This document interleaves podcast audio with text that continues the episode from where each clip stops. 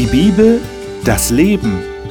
Winfried Vogel spricht mit seinen Gästen über ein Thema der Bibel.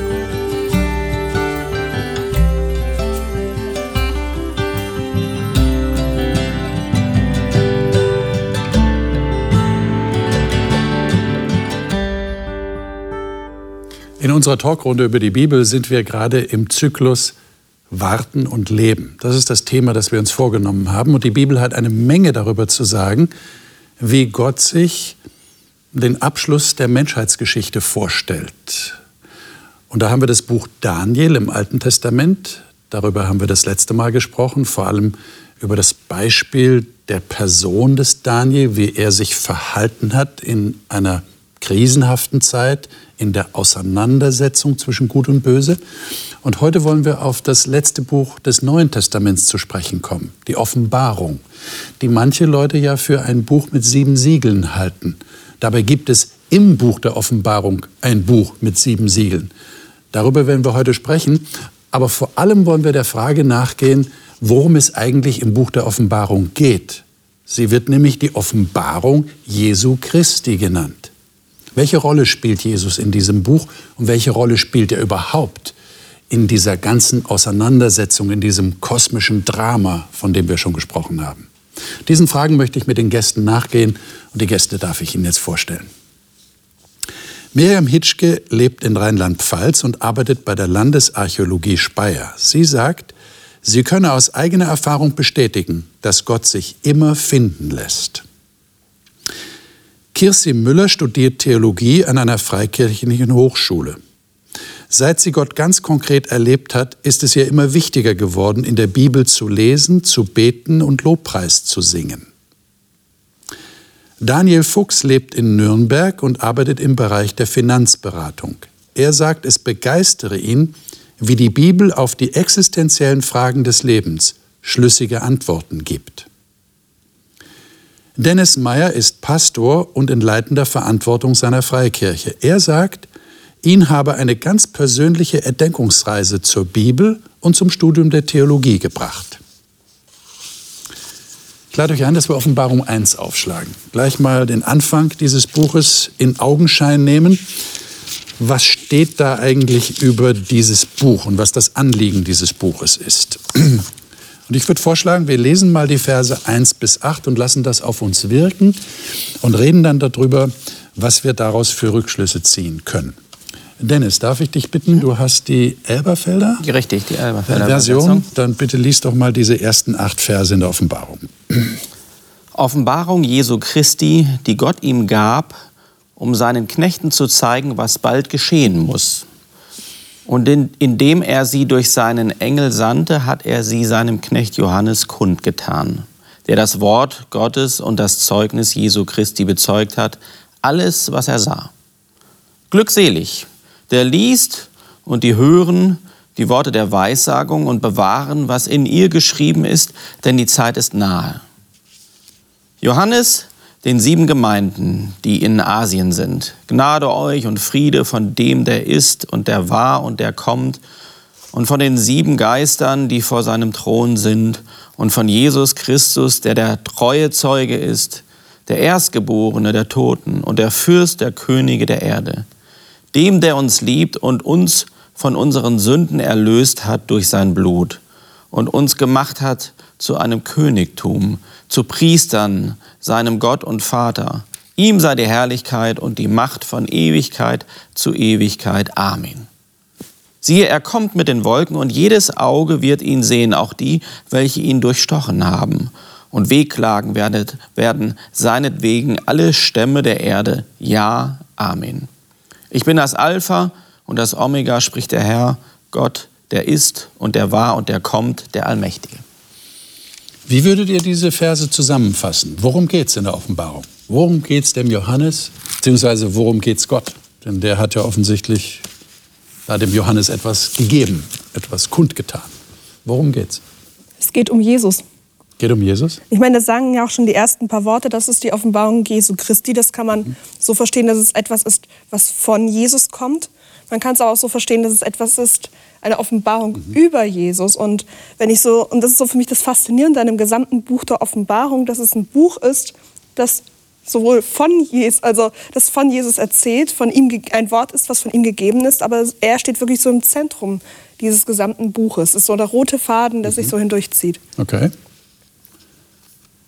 Was ja. sehen die anderen? Ja, also im Prinzip wird hier in den ersten Kapiteln, oder nicht Kapiteln, in den ersten Versen, die wir gerade gehört haben, so die, die Geschichte Jesu mal ganz grob von seinen Anfängen, von dem, was er erlitten hat, dass er gestorben ist, dass er wieder auferstanden ist, bis zu seinem Sieg ganz kurz und knapp ähm, dargestellt. Es heißt ja dann auch im Vers 8, ich bin das Alpha und das Omega, mhm. Anfang und Ende, die beiden Buchstaben aus dem griechischen Alphabet, dass in ihm alles begründet liegt und auch natürlich mit ihm zum Abschluss kommt. Okay. So als einleitende Worte zu dem Buch. Mhm. Also, also ich finde, äh, es wird sehr viel geklärt hier in den ersten mhm. acht Versen, sehr offen. Erstmal wird gesagt, es geht um eine Offenbarung und nicht um ein Verstecken und, und, und Verbergen. Ne? Und das Zweite ist, es wird klar gemacht, wer es schreibt. Es wird klar, an wen es geht. Ähm, und was du gesagt hast, das ist eine prima Zusammenfassung eigentlich der ganzen, des ganzen Evangeliums in, in, in Kurzform. Und dann ist für mich noch ein ganz wichtiger Aspekt in Vers 3 wird gesagt, und das ist äh, das Qualitative daran, glückselig, der liest und die hören und die, äh, diese Worte. Ne? Also das ist eine Seligpreisung. Äh, so würde man das nennen. Jesus hat ja auch Seligpreisung, ist das Wort, was hier benutzt wird. Selig sind die, also es geht darum, glücklich zu werden.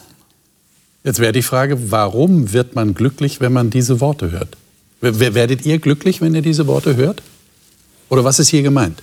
Na, ich denke, man muss auch hier den, den Zeitpunkt ähm, auch berücksichtigen. Ich meine, das waren Christen, die damals ja dann auch verstreut waren. Mhm. Johannes selbst befindet sich hier auf einer Insel, ist getrennt von allen anderen, ist dort gefangen. Und ähm, wenn man so zurückdenkt, ähm, Jesus hatte kurz vor seinem Tod gesagt, er wird eines Tages wiederkommen. Dann ist er gestorben, auferstanden, in den Himmel gefahren. Dann vergingen die ersten paar Jahrzehnte und es ist nichts passiert. Er kam nicht zurück. Und die Christen, an die er sich hier wendet, die fragen sich eben auch, ja, was ist jetzt? Wo bleibt er denn? Warum kommt er denn nicht? Warum sind wir hier Verfolgungen ausgesetzt? Warum sind wir hier mit dem Tod bedroht? Warum passiert hier nichts? Und in diese Situation hinein ähm, erlebt Johannes Jesus neu. Er, er, sieht Gesichter, er hat Visionen und er erlebt Gottes Reden ganz persönlich noch einmal. Und, ähm, und ich denke, vor diesem Hintergrund müssen wir auch noch mal diese Verse eben auch verstehen und mhm. lesen. Und ich glaube, dass äh, unter diesem Gesichtspunkt dann jeder, der sich in so einer Situation befindet, dann sagt, ja, es gibt Hoffnung. Das ist so, das, das ist so die Botschaft eben. Ähm, auch wenn ihr jetzt irgendwie Angst erlebt oder irgendwie Verfolgung, es gibt am Ende dann die Hoffnung und den Sieg. Das heißt, es würde auch uns betreffen, denn wir leben in einer Welt, die nicht nur gut ist, mhm. wo, wo tatsächlich äh, Angst auch äh, und Furcht äh, vorhanden ist. Ich meine, die, ja. die Offenbarung, die ist ja als, als, ich sag mal, als Brief geschrieben und formuliert. Wenn ich heute einen Brief schreibe, ähm, dann habe ich den Adressaten, dann, dann grüße ich ihn, dann bekunde ich am Anfang meine Absicht, weshalb ich den Brief schreibe und am Ende wünsche ich dann irgendwas. Mhm. Und was ich toll finde, ist, dass Johannes hier gleich am Anfang von einem, von einem Wunsch spricht an seine Adressaten. Ich wünsche euch Gnade und Frieden von dem, der ist, der immer war. Also er meint Jesus hiermit. Und äh, wie fängt man an, etwas aufzuschreiben, was so großartig ist, was er erlebt und gesehen hat? Von, von diesen Visionen, die er haben durfte, was vor ihm niemand hatte und nach ihm auch keiner mehr in der Art und Weise wie fängt man sowas an? Und ich finde, da schlägt er einen ganz tollen Bogen und fasst das super zusammen. Und die Kernaussage ist hier, ich wünsche euch Frieden von dem, der da ist, der war und der noch kommen wird. Mhm. Jetzt klingt das ja sehr schön, was ihr da schreibt und auch was wir gelesen haben. Äh, wie erklärt ihr euch, dass äh, viele Leute der Meinung sind, das Buch Offenbarung ist nichts für sie? Wenn das doch von Jesus handelt und so toll ist, wie ihr sagt, warum schrecken dann so viele Christen davor zurück? Weil sie sagen, ich verstehe das nicht. Da, da, steht so vieles drin, was ich nicht verstehe. All die Tiere, die dann kommen und die Figuren da, das ist alles so mystisch und das verstehe ich nicht. Und da gibt es so viele Auslegungen.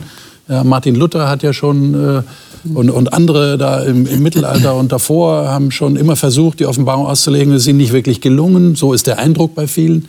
Wie erklärt ihr euch das? Weil es anstrengend ist. Es ist anstrengend.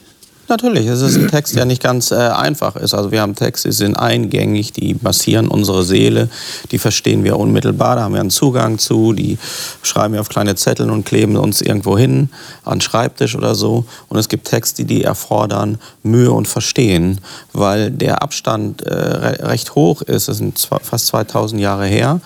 Ich persönlich glaube, also die Offenbarung ist ein Buch, die ganz viele Andeutungen, Bildmaterial aus der ganzen Bibel, vor allem im Alten Testament, äh, über, übernimmt. Und ähm, ich glaube, es ist wie in so, manchmal, wenn wir so Komödien sehen, so Hollywood-Komödien, ähm, wo man über die Hälfte der Witze nicht lachen kann, weil die auf andere Filme sich beziehen. Wenn man diese anderen Filme aber alle kennt, dann kennt man auch die Gags. Und hier sind ganz viele, nicht Gags, aber ganz viele Ins Insider-Informationen. Mhm. Und das ist ein bisschen mühevoll, aber auch spannend und, und lohnenswert, denke ich, da nochmal dann zurückzuklettern und zu sagen, ah ja, wenn da von einer Schlange die Rede ist, wenn da von einem Baum des Lebens die Rede ist, wenn da also du würdest sagen, von einem Leuchter die Rede ist. Nicht so schnell aufgeben nein, nein, nein. Und, und das Handtuch werfen, sondern eher als Anreiz verstehen, vielleicht ins Alte Testament zu gehen und, und sich einfach mehr zu informieren. Weil die Tatsache, dass es viele unterschiedliche Auslegungen gibt und eine Auslegungsgeschichte, die kann einen entweder motivieren oder demotivieren. Das hängt ein bisschen an einem selber. Mich motiviert es zu sagen, ich beschäftige mich mal selber damit und was alle aber sagen, die sich damit beschäftigen, auch wenn wir im Einzelnen nicht übereinstimmen, ist, dass es einen glaubensstärkenden Gewinn hat, sich damit zu beschäftigen, weil es Wort Gottes ist. Und das glaube ich schon. Ich glaube auch, dass es sehr viel zu tun hat mit ähm, einem Image, das sich über die Jahre entwickelt. Also es war vor Jahren noch total verpönt zu sagen, ich bin vegetarisch oder gar vegan. Heute ist es nahezu ein Trend. Und da sieht man so, wie sich es ändern kann. Ich habe manchmal so das Gefühl, bei der Offenbarung ist äh, einiges ziemlich blöd gelaufen, dass es mit der Zeit so einen schlechten Ruf bekommen hat, weil manche Leute gesagt haben, oh, da trau dich mal nicht ran, da ist alles so schwer zu verstehen. Mhm. Dabei, wenn man die ersten Worte liest, müsste es ja eigentlich sofort Spannung erwecken.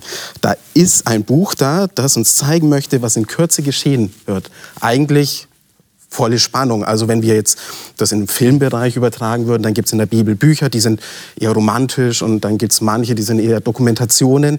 Hier hätten wir ein, ein, Buch, das hat eher geht so in die Richtung Science Fiction und, mhm. äh, und man eigentlich wird eine Spannung erzeugt mhm. und daher eigentlich verwunderlich, wie dieses Image so mhm. zustande kommt. Na, vielleicht können wir dieses Image ein bisschen korrigieren. Gehen wir mal weiter, denn es geht tatsächlich um Jesus. Und äh, im Kapitel 4 und im Kapitel 5. Die beiden Kapitel gehören ja zusammen. Und deshalb sollten wir sie auch zusammen lesen. Da geht es ja auch um Jesus, vor allem dann in Kapitel 5, aber schon in Kapitel 4 wird das angedeutet. Äh, lesen wir doch mal, ich denke, wir kommen nicht drum herum, das zu lesen. Kapitel 4, lesen wir mal die Verse, eigentlich das ganze Kapitel müssten wir lesen. Lassen wir mal diese Szene auf uns wirken, diese diese himmlische Gottesdienstszene, diese Anbetungsszene. Wer wäre bereit, das mal zu lesen? Mhm. Äh, Miriam, hast welche Übersetzung? Das neue Leben. Neues Leben. Hören wir uns uns mal in dieser Übersetzung an.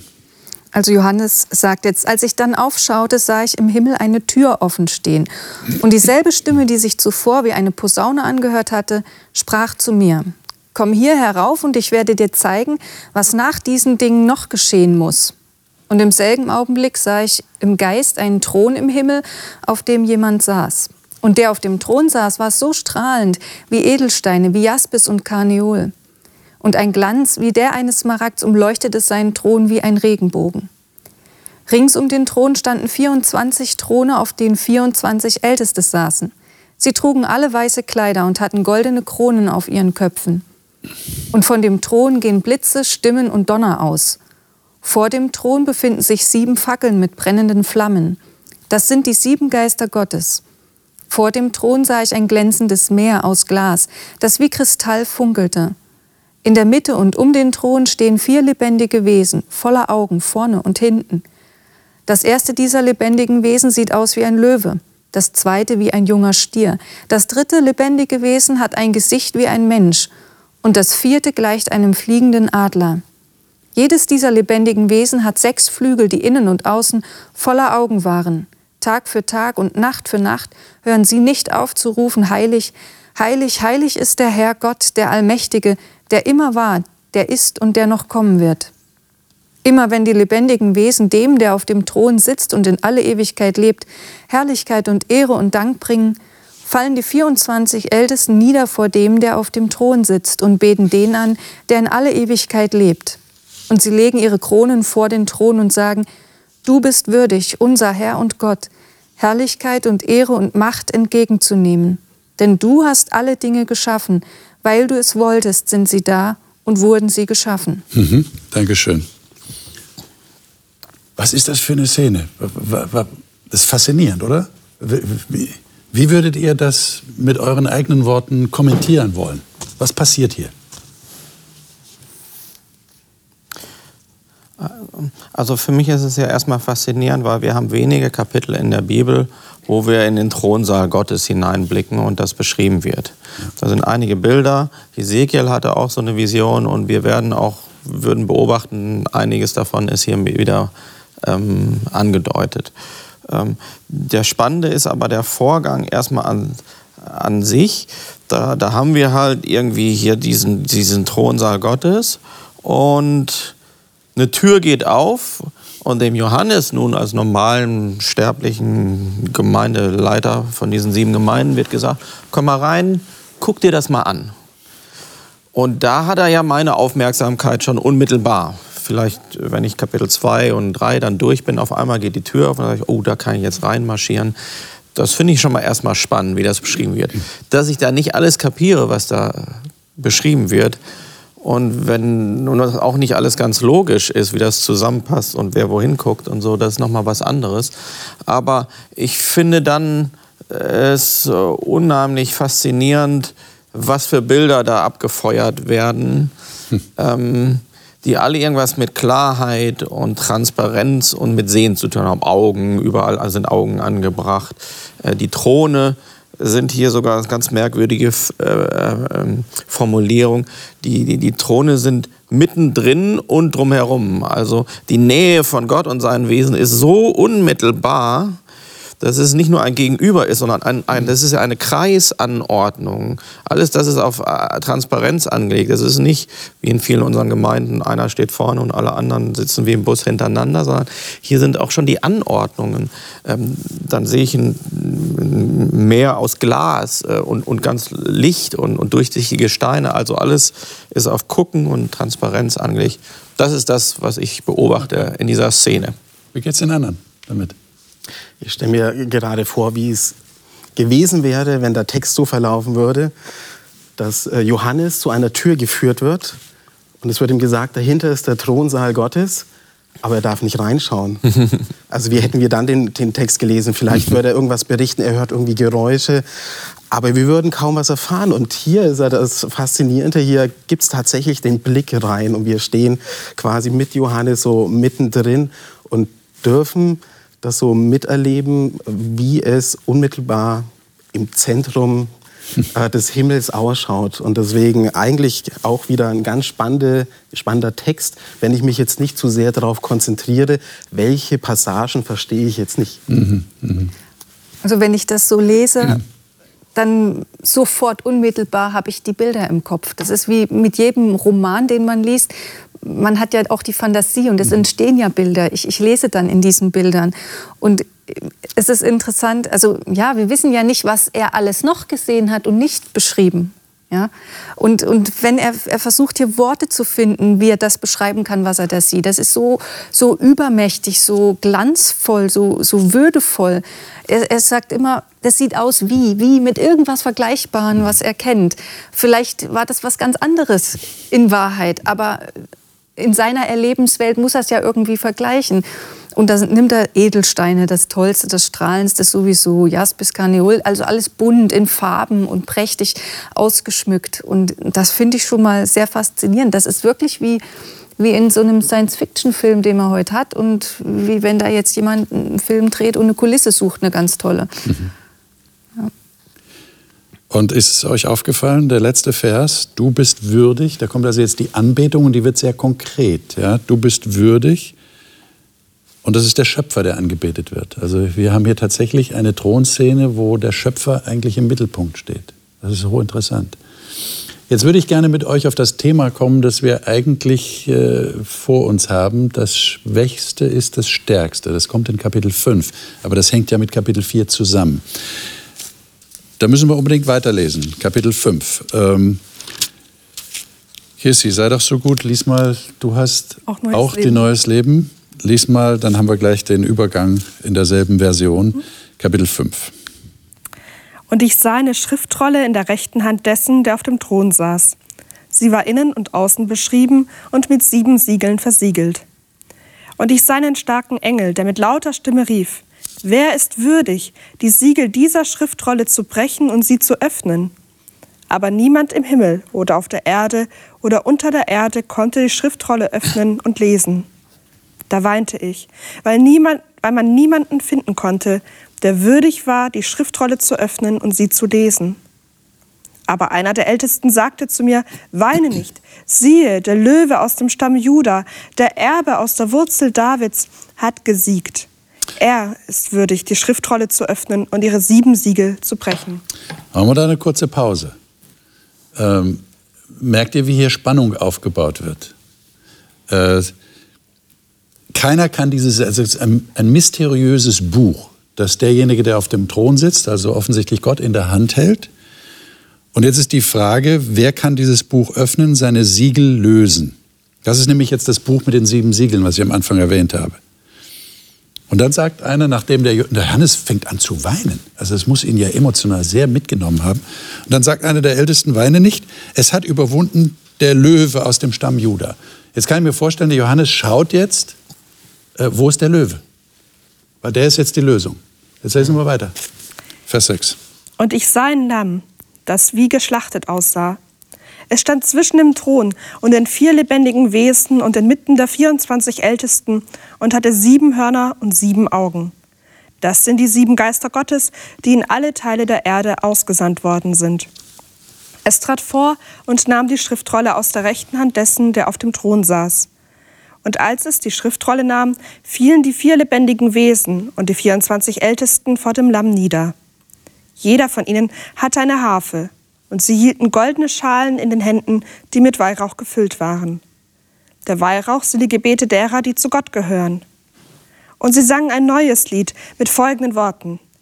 Du bist würdig, die Schriftrolle zu nehmen und ihre Siegel zu öffnen. Denn du wurdest als Opfer geschlachtet und dein Blut hat Menschen für Gott freigekauft, Menschen aus jedem Stamm und jeder Sprache und jedem Volk und jeder Nation. Du hast sie für Gott zu einem Königreich und zu seinen Priestern gemacht, und sie werden auf der Erde regieren. Mal bis dahin.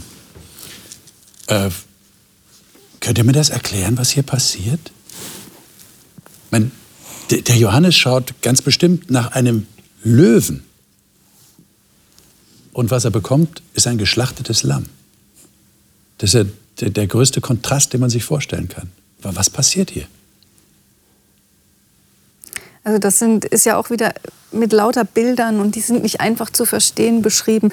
Was mir, welcher Gedanke mir jetzt kam, schon öfter, wenn ich das gelesen habe, es erinnert mich an die Legende von dem Schwert Excalibur ist vielleicht ein wirklich hinkender Vergleich, aber wer ist würdig, diese, diese Schriftrolle, die sieben Siegel zu brechen und sie zu öffnen und da hineinzuschauen? Und es war in der Legende ja auch der Schwächste, von dem es niemand gedacht hatte, der so einfach das Schwert aus dem Stein ziehen konnte. Ähm, und hier ist Jesus gemeint mit diesem geschlachteten Lamm. Das ist bereits passiert. Jesus war bereits da und hat sich bereits ans Kreuz, äh, ans Kreuz schlagen lassen, um für die Sünden der Menschen zu sterben und einen Weg der Erlösung überhaupt erstmal zu bahnen. Und in diesem Bild wird hier, hier gesprochen. Da ist nicht der, der starke Löwe, der vermeintlich stark aussieht, sondern das Lamm, was die wirkliche Stärke in sich trägt. Warum macht Gott das? Der stellt ja die Dinge völlig auf den Kopf. Also Macht sieht doch nach unserem menschlichen Verständnis völlig anders aus. Ich kann doch nicht sagen, hier kommt das mächtigste Wesen des Universums und was ich sehe, ist ein Lamm, das, das geschlachtet ist. Das geht doch nicht, oder? Warum geht das hier? Naja, wa äh, wa warum geht das? Erstmal ist es so und die Überra Überraschung ist immer noch groß. Mhm. Ähm, Johannes wird da durch die Tür geführt, sagt, Mensch, hier sind wir alle zusammen. der Thronsaal Gottes ist ziemlich belebt, der, der ist ja nicht alleine, da ist ja viel Gewusel, viel los und so. Und dann haben die alle ein Problem. Erst singen sie alle würdig, würdig und dann ist da keiner doch würdig genug ne, für dieses äh, Buch. Und ähm, jetzt sehen wir auf einmal wirklich statt dem Erwarteten was völlig anderes. Mhm. Und das ist ja, also filmisch ist so groß, Täterä, die Scheinwerfer gehen an, es wird Mords was angekündigt und dann alle so äh, Lamm. Ja, und das sieht noch nicht mal besonders gut aus. Das, hat, das Lamm hat ordentlich eingesteckt. Ist eigentlich tot. Das Grunde genommen. Ja. Ist, also es ist, es ist Opfer einer Gewalttat äh, geworden. Also ähm, und, und das ist, glaube ich, also dieser Überraschungseffekt ist nochmal was anderes, weil die Frage ist ja, wie geht Gott mit dem Problem um, was wir offensichtlich haben? Das Buch und nachher sehen wir ja Kapitel 6, 7 und so, was in dem Buch drin steht. Und das sind dann die Teile der Offenbarung, für die sie mehr bekannt ist. Ne? Dann ist dann hier Feuer, Schwefel, spektakuläre Hauen, Stechen und so. Ähm, mhm. Ich glaube, diese Überraschung haben wir im Leben immer wieder, wenn wir sagen, Mensch, Gott müsste doch jetzt, wenn ich Gott wäre, dann wüsste ich aber, wenn ich was ankündige, wie ich das durchziehe und was Macht hier bedeutet und dass der gewinnt, der stärker ist. Und, ähm, und dass Gott anders siegt, ähm, das ist ein Überraschungsfaktor. Wir sind ja noch im Kapitel 4, 5 hier. Das ist ja. eigentlich noch am Anfang. Mhm. Es zieht sich dann nochmal als roter Faden durch. Aber wird uns hier schon mitgegeben, aufpassen, Gott macht die Sache äh, anders. Ich finde ich find halt in diesem einfachen Bild von dem Löwen und dem Lamm, das geschlachtet ist, zeigt sich so der, der gesamte Plan Gottes, wie er die Menschen erlösen möchte. Ähm, weil wenn wir uns vorstellen, dass da Gott der Schöpfer ist, wie er gerade vorhin noch angebetet wurde, der alles in der Hand hat, der in einem Moment auch alles neu hätte schaffen können, sich eine den Weg ausdenkt, wie er die Menschen wieder retten kann. Und zwar indem er selber Mensch wird. Und dann nicht genug, dass er Mensch wird und nicht mit Macht und Herrlichkeit kommt, sondern ganz einfach und am Ende sich selber als Opfer hingibt, dann ist das ja undenkbar. Und ich glaube, das ist auch das, was äh, die, die Engel auch immer noch verwundern lässt und wo sie sich darüber wundern, nicht nur, dass sie ihn anbeten, wie im letzten Vers von Kapitel 4, dass er der Schöpfer ist, sondern dann kommt es ja auch nochmal, warum bist du anbetungswürdig äh, im Vers 9? Denn du bist geschlachtet und hast mit deinem Blut Menschen für Gott erkauft aus allen Stämmen und Sprachen und Völkern und Nationen. Ich ist so ein Ausdruck von Staunen, weil man es nicht begreifen kann. Weil wir es auch eben, wie gesagt, anders erwarten müssten, dass der, der mächtig ist, auch andere Lösungen ähm, hätte. Natürlich. Das ist die, die Liebe Gottes und ja, die Macht und Stärke, die man nicht messen kann. Die ist nicht messbar. Auch nicht nach unserem Verständnis, sondern es ist einfach ja dieses absolut hingebungsvolle, gewinnende, diese gewinnende Liebe, aus der heraus diese, diese Kraft einfach möglich ist. Es kommt von innen, diese Stärke kommt von innen und nicht von dem scheinbar äußerlich der äußerlichen Schwachheit. Und mal ganz auf mein Leben, auf mein persönliches Leben heruntergebrochen, ganz lapidar gesagt, was ist, was ist leichter? Einer Anfeindung entgegenzuschlagen mit Wut, mit einem Rückschlag, mit egal Rache. was, mit Rache. Oder diese Anfeindung, die kommt und wenn sie unfair ist, egal, auszuhalten. Einfach auszuhalten. Was bedarf mehr Stärke? Und die Frage kann, denke ich, jeder für sich beantworten. Und das ist diese Stärke, die hier zum Ausdruck kommt. Also, also wie, wird der, wie wird der Teufelskreis der Gewalt durchbrochen, wenn wir das jetzt mal politisch übertragen? Im Moment sehen wir das ja auch, äh, sehen wir das ja auch in der Welt, wenn irgendwas passiert, ähm, dann geht das, das Wettrüsten los. Äh, einer muss dann stärker sein und die Antwort muss immer stärker sein als äh, der Schlag, äh, der ausgeführt wurde. Und wir kommen einfach nicht raus aus diesem Kreis. Im Grunde genommen ähm, also wenn, wenn meine Kinder sich früher äh, gestritten haben, heute sind sie ja schon ein bisschen größer und streiten mit, mit feinerer Klinge, ja, aber früher so Streit zwischen meinen beiden Kindern, dann heißt es ja bei, bei Kindern, wer hat damit angefangen? Ne? Uh, da war ich immer. Wer ist schuld? Ne? Habe ich dann irgendwie da den, den Kriminalkommissar gemacht, aber ich wusste nie, wer angefangen hat. Dann habe ich immer gesagt, den Spruch, den sie dann auch irgendwann nicht mehr mochten, mich interessiert, wer damit aufhört, nicht der, der angefangen hat. Und ich glaube, das ist ja hier jetzt mal aufs Politische übertragen. Gott durchbricht den Zyklus der Gewalt durch Gewaltlosigkeit und, und siegt. Also er gibt, er schlägt eben nicht einfach nur zurück, sondern er sagt, ich marschiere hier vor, ich werde selber Mensch, ich stelle mich dieser Sache existenziell. Aber wir Menschen sehen ja einen solchen Weg als ein großes Risiko. Ja, wenn, wenn, wenn, wir jetzt mit, mit dieser selben Methode in unserem Leben vorgehen, dann haben wir sofort im Hinterkopf, das ist jetzt sehr riskant, denn es kann sein, ich werde untergebuttert. Ich mhm. werde nicht die Oberhand gewinnen. Ja, aber das ist ja das, was sich so durch die ganze Bibel irgendwo hindurchzieht. Also es ist mhm. immer so dieses vermeintlich Schwächere, was dann nachher letzten Endes, ich denke nur an David. Ich meine, ähm, Samuel sollte einen neuen König salben und er sieht da die ganzen Brüder von David und sagt, der ist es, der ist es, der ist es. Nein, das sind sie alle nicht. Die sahen alle viel besser aus, waren größer, stärker, was weiß ich noch immer, kriegserfahren.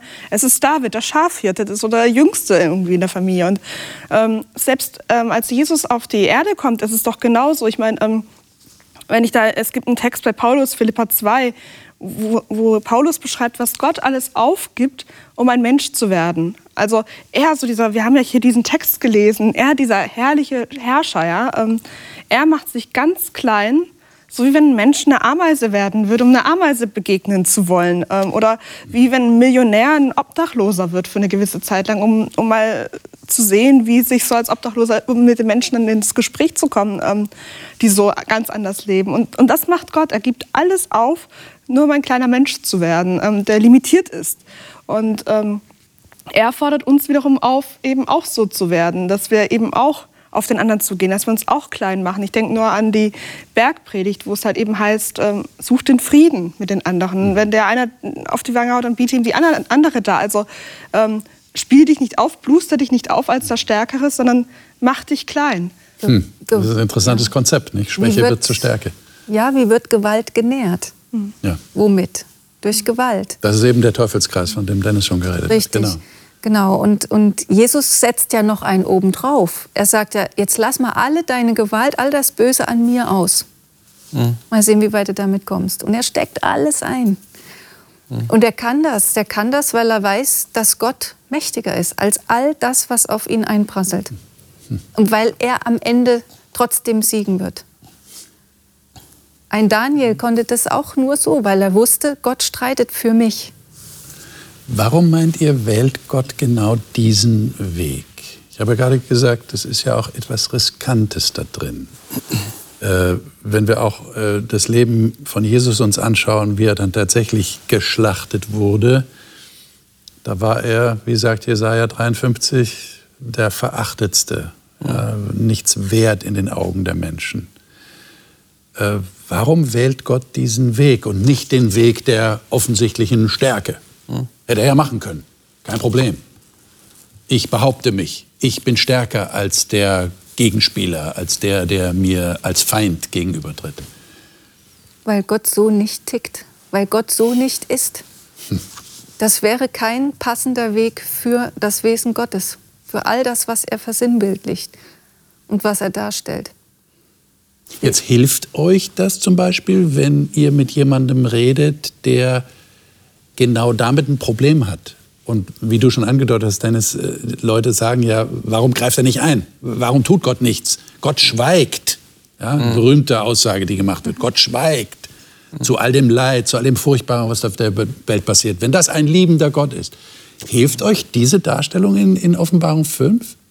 Oder würde das einem anderen tatsächlich helfen? Was meint ihr? Ja, weil ähm, es, äh, das Schweigen kann ja sehr beredt sein. ne? das musst du jetzt erklären. Naja, man sagt, ähm, jemand hatte gesagt, Schweigen ist die Sprache des Himmels.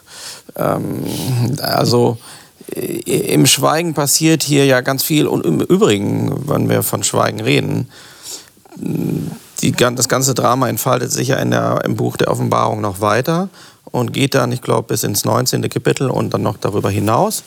Und als der Höhepunkt dann da erreicht ist, weil hier sind wir ja auch noch recht äh, am Anfang, ne, ganzen Siegel, Posaunen und was alles so passiert. Mhm.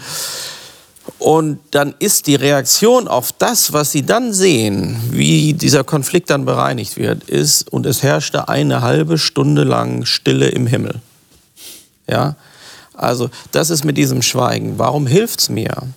Es hilft mir, weil Schweigen, das macht mir die Offenbarung klar, oder Schweigen im Sinne von, was für mich Untätigkeit, wie Untätigkeit aussieht, heißt aber, Gott macht ganz viel. Er macht es ganz anders, so anders, dass ich es nicht bemerke. Und ich weiß immer noch, der ist auch in meinem, also wenn es jetzt um meinem Leben geht und um mein Leid, das ich tragen muss oder meine Anklagen gegen Gott, wo er ist, äh, will die Offenbarung mir sagen, das sieht so aus aus deiner Perspektive, nach deinem Wertekatalog, dass er nichts macht. Aber lies mal hier, da geht so viel ab im Hintergrund. Der, der ist so tätig, ähm, aber das ist auf eine Art und Weise, wie da würdest du nicht hingucken.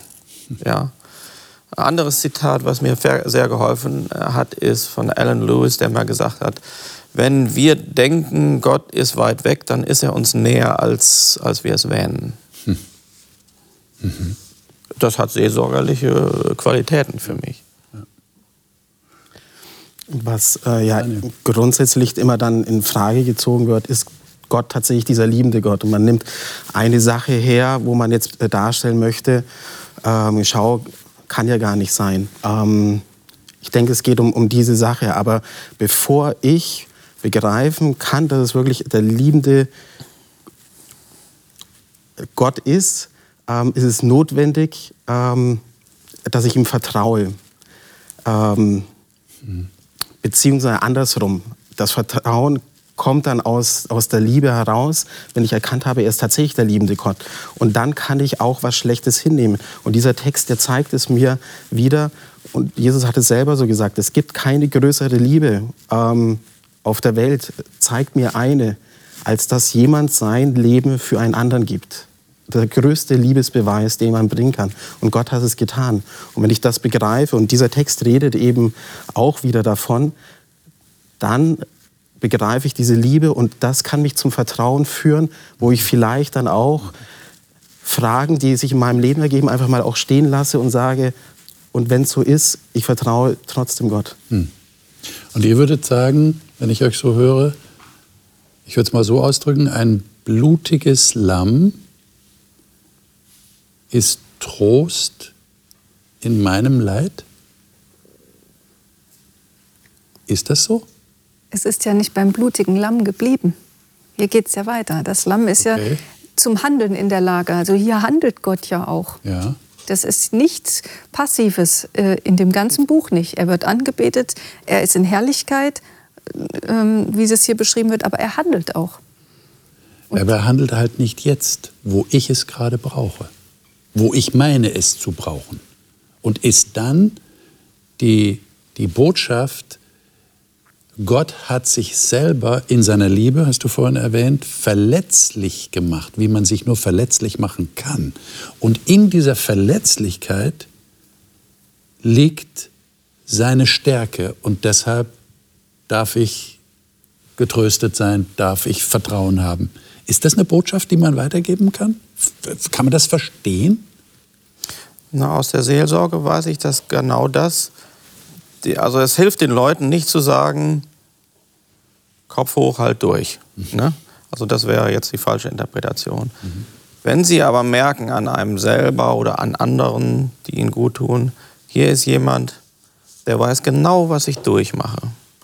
Und der leidet jetzt erstmal mit mir mit der setzt sich neben mich und der labert mich nicht zu, sondern der weint mit mir oder das ist schon, das ist schon äh, eine ganz andere Hilfe. Wenn derjenige dann auch, das ist der Unterschied zu uns äh, und zwischen uns und Gott, derjenige auch der ist, der da sitzen bleibt bis zum Ende und dann das Problem auch lösen kann, dann ist, ist dieses Aushalten oder Ausharren, was einfach ja äh, auch ein großes Thema ist in, in der Bibel, ähm, ein, ein Zeichen von, Gott ist ja ein Gott, der, der Freiheit gewährt. Du hast sehr viel gerade auch das angesprochen, der ist eben Liebe. Der, der, der liebt uns. Und Liebe muss viel erdulden und ist manchmal gebunden, nicht einfach mit, mit Macht das zu ergreifen, was sie eigentlich so gerne hätte. Und es ist ja auch ein Werben Gottes um, um, um, um uns und unser Leben. Also ich finde das schon einen tröstlichen äh, Gedanken, möchte aber auch das Ende von Offenbarung nicht missen dabei. Und das steht in Offenbarung 19. Lesen wir mal äh, diesen Text. Äh, das ist, äh, denke ich, ein, ein, Ausblick, den wir auch nicht äh, hier unterschlagen wollen. Äh, Offenbarung 19, die Verse 11 bis 16. Daniel, vielleicht kannst du das mal lesen. Welche Version hast du? Luther. Luther. Und ich sah den Himmel aufgetan und siehe ein weißes Pferd. Und der, der darauf saß, hieß treu und wahrhaftig und er richtet und kämpft mit Gerechtigkeit. Und seine Augen sind wie eine Feuerflamme und auf seinem Haupt sind viele Kronen. Und er trug einen Namen geschrieben, den niemand kannte als er selbst. Als er war angetan und er war angetan mit einem Gewand, das mit Blut getränkt war. Und sein Name ist das Wort Gottes. Und ihm folgte das Heer des Himmels auf weißen Pferden, angetan mit weißem, reinen Leinen. Und aus seinem Munde ging ein scharfes Schwert, dass er damit die Völker schlage, und er wird sie regieren mit eisernem Stabe, und er tritt die Kälter voll vom Wein des grimmigen Zornes Gottes, des Allmächtigen, und trägt einen Namen geschrieben auf seinem Gewand und auf seiner Hüfte, König aller Könige und Herr aller Herren. Hm.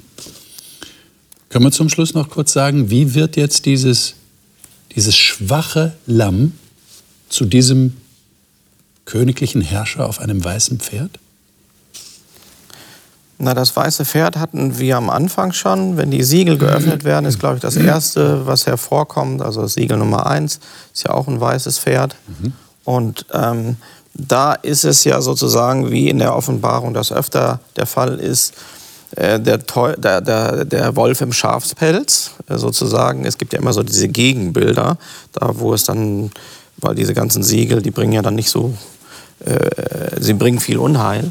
Und, und auf einmal ist das weiße Pferd hier aber, sagen wir mal, im ersten Siegel war, war das weiße Pferd noch gestohlen und ein anderer ritt drauf. Jetzt reitet er drauf, dem es gehört. Mhm. Und ähm, Pferde sind ja immer in der, in der Bibel, die waren übrigens den Königen Israels verboten, die, die Pferde, weil, weil das zu martialisch, kriegerisch und auch Luxusgut äh, war. Aber hier gehört es auf einmal zum, zum Wesen Gottes. Mhm. Und ähm, ja, die Offenbarung, die, die, die, die bringt immer diese neuen Bilder rein. Erst ist es ein Löwe, dann ist es ein Lamm, dann ist es ein König, der auf den Pferden äh, dahergeritten kommt. Aber was interessant ist nun, weil jetzt hören wir ja, aha, jetzt haut er rein. Ja? Eiserner Stab tritt die Kälte und so, jetzt endlich macht er das, was wir schon lange von ihm verlangt haben. Aber wie macht er es? Aus seinem Mund geht ein scharfes Schwert hervor.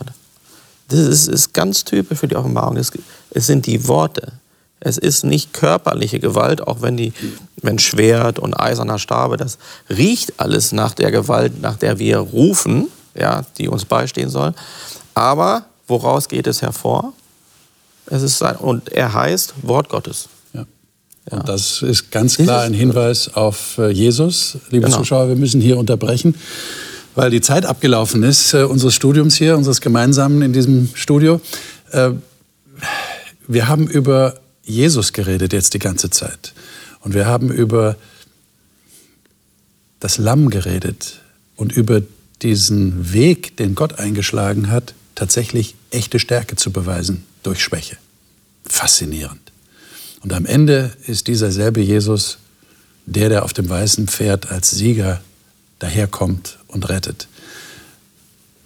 Faszinierende Bilder hier in der Offenbarung. Wir werden später noch mal in einigen Sendungen auf die Offenbarung zurückkommen. Das nächste Mal werden wir über ein sicheres Gefühl reden. Das heißt, wir wollen erst einmal klären, wie ist das in diesem Wartezustand, in dem Christen sind, bis zum Ende der Menschheitsgeschichte. Wie können Sie sicher sein, dass Sie tatsächlich auf der richtigen Seite sind, dass Sie gerettet sind? Auf jeden Fall ein spannendes Thema, sollten Sie dabei sein. Bis dahin, alles Gute Ihnen.